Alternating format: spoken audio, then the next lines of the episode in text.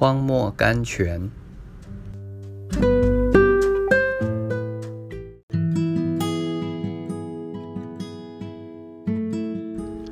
二月九日，耶稣却一言不答。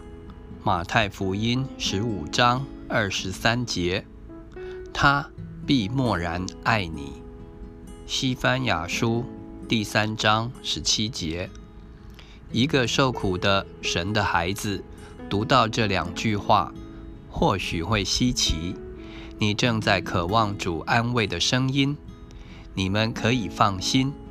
约翰福音十六章三十三节，或者不要怕。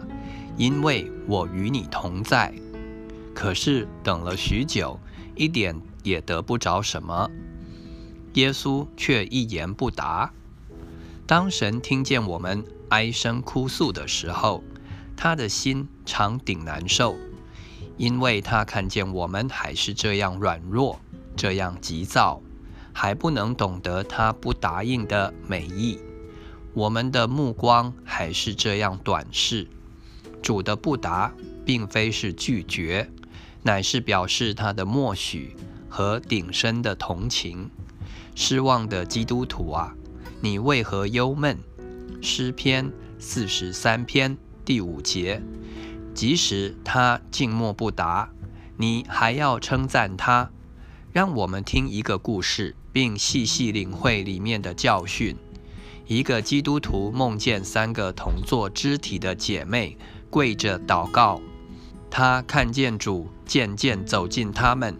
当他走到第一个姐妹面前，他脸上带着荣光和爱，俯身下去，用顶温柔、顶甜蜜的声音安慰她、勉励她。随后，他走进第二个姐妹身边，只伸出他的手来，在她额上一按，点点头，走了。最后。他走过第三个姐妹那里，他一声不响，连看都不看就去了。那个做梦的基督徒自言自语地说：“第一个姐妹一定灵命鼎深，所以主顶爱她。第二个姐妹也不错，可是不及第一个。第三个姐妹一定在什么事情上得罪了主，深深地伤了主的心，所以主。”不屑踩她，我不知道她究竟做错了什么。为什么主对待他们有这么大的不同呢？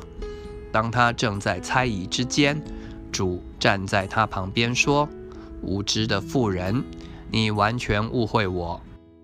那第一个跪着祷告的女人，最软弱、最幼稚，她时刻需要我的扶持与眷顾，否则。”他在我的窄路上简直一步都不能行，他时刻需要我的爱和帮助，否则他就会失败跌倒。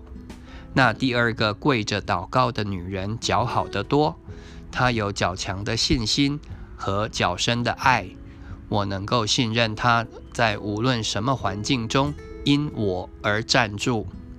那第三个跪着祷告的女人，就是我似乎不去注意，把她略过的那一个。她的灵命顶高顶深，她的信心和爱心顶大顶强。我正用一种猛烈的方式训练他，为着他将来最高最圣洁的侍奉。他已经完全认识我，完全信任我。他不需要能听、能见、能摸。能觉的帮助，他不因我所安排给他的环境而丧志、灰心、跌倒。虽然理由不能通过，天性不能佩服，他还是绝对顺从我，因为他知道我的用意是为他将来永远的荣耀。我所做的，他如今虽然不知道，后来必明白。我默然爱他。因为我爱他的心不是言语所能表达的，也不是人心所能领会的。如果你知道他默然的奥秘，赞美他，他就会行奇妙的事。出埃及记十四章十节。因为每次他收回恩典，就是要你更认识、更爱那赐恩者。